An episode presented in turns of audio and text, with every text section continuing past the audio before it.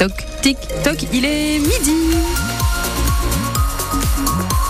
Pile pile poil. il est midi.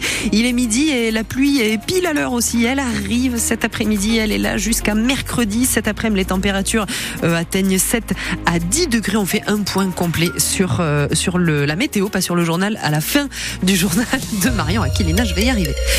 Au salon de l'agriculture, les éleveurs veulent communiquer malgré les tensions. Oui, alors ça va mieux quand même ce début de semaine, mais c'est vrai que c'était euh, chaud, on peut le dire, samedi après l'inauguration très mouvementée quand Emmanuel Macron est arrivé. Gabriel Attal, le Premier ministre, lui est venu euh, hier soir pour euh, arrondir les angles. Une ambiance forcément un peu parasitée par ce contexte de crise du monde agricole, notamment parce que donc samedi, les visiteurs n'ont pas pu entrer à cause des débordements. C'est ce qu'a raconté ce matin l'éleveur béarnais Jérémy Bazayac. Il était notre invité euh, dans la matinale. Il a une centaine de vaches adultes à Jurançon. Il en présentait trois au concours de Primolstein ce matin.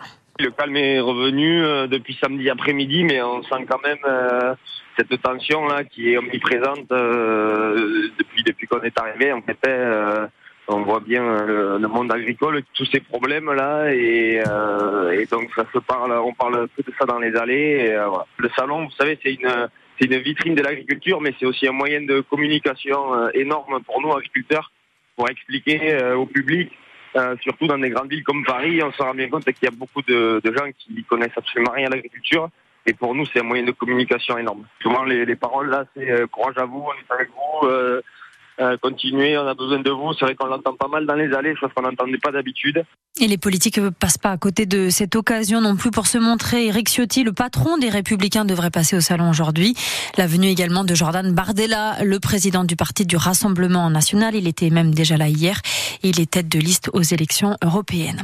Dans le département des Hautes-Pyrénées, une assemblée générale de la coordination rurale qui se tient en ce moment pour trancher, voir s'il va y avoir d'autres actions les prochains jours. Parce que ce week-end, ça a bougé, notamment sur les ronds-points près de Tarbes, rond-point de Pouillastruc, pour montrer que la mobilisation ne faiblit pas. Un barrage filtrant a été mis en place.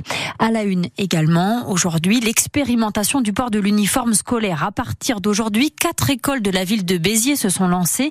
C'était un souhait du maire d'extrême droite, euh, Robert Ménard. Le gouvernement avait annoncé en fin d'année que c'était un objectif dans toute la France, sauf que beaucoup de communes sont encore frileuses, Fabien Cazot. Selon le dernier décompte du ministère de l'Éducation nationale, 87 établissements scolaires, primaires ou secondaires, ont manifesté leur intérêt pour expérimenter l'uniforme. Il s'agit le plus souvent d'écoles, de collèges ou de lycées situés dans des collectivités marquées politiquement à droite, dans le nord, le grand est ou le sud-est notamment. En région parisienne, la commune de Puteaux compte introduire l'uniforme dans ses écoles début mars, dans la foulée de Béziers. Ailleurs, le volontariat se heurte à des réticences d'ordre politique, mais aussi c'est le second verrou à celle des conseils d'école avec des associations de parents d'élèves souvent frileuses sur le sujet. La principale classée à gauche, la FCPE, estime que l'uniforme scolaire ne rencontre pas de succès au niveau national parce qu'il ne répond à aucun besoin particulier. Enfin, dans les écoles qui décident de se lancer, il y a encore une dernière étape délicate, celle du choix des vêtements qui serviront d'uniforme pour les élèves.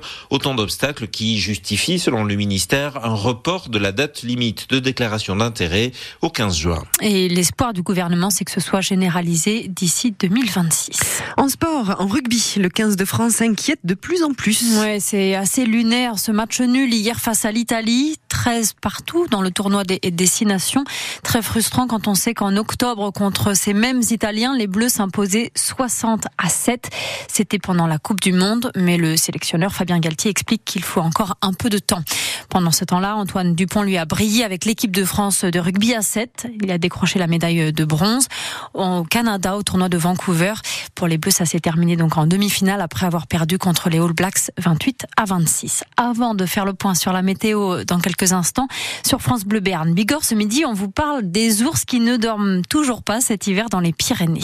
des spécialistes ont remarqué des traces d'ours. C'était début février en vallée d'Ossau et en vallée d'Aspe. Alors que d'habitude, à cette période de l'année, ils sont plutôt dans leur tanière, mais là, ils sont dehors parce qu'ils ont de quoi manger. C'est lié à la chaleur, aux températures très douces. Et ce n'est pas grave du tout, nous dit le président du Fonds d'intervention éco-pastorale groupe Ours Pyrénées, Gérard Cossimon. Il précise aussi que les ours n'hibernent pas, ils hivernent et c'est différent comme l'explique justement Gérard Cossimon. C'est un réflexe de défense face au manque de nourriture. Si la nourriture, les fruits secs ne sont pas accessibles parce qu'il y a de la neige, eh bien l'ours va choisir, entre guillemets, de dormir de façon à ne pas consommer d'énergie. Il peut perdre jusqu'à 30 à 40% de son poids. Disons que là, comme ils ont accès aux faines et aux glands qui se sont conservés depuis l'automne, ils ont de quoi manger. Comme ils ont de quoi manger, au lieu de dormir et de perdre du poids pendant leur sommeil hivernal, mais tout simplement, ils engraissent. Et de cette façon, les jeunes seront en meilleur état lorsque leur maman Sorita va les rendre indépendants au mois d'avril ou mai. Et en ce qui concerne les adultes, ils auront effectivement un meilleur état général pour aborder en particulier la période de reproduction qui va commencer en avril-mai. Et concernant la reproduction, justement, les températures euh, ne vont rien accélérer du tout. Les cycles de reproduction chez les ours durent deux ans, c'est toujours comme ça. Celles qui attendent des petits mettent bas les mois de janvier et février.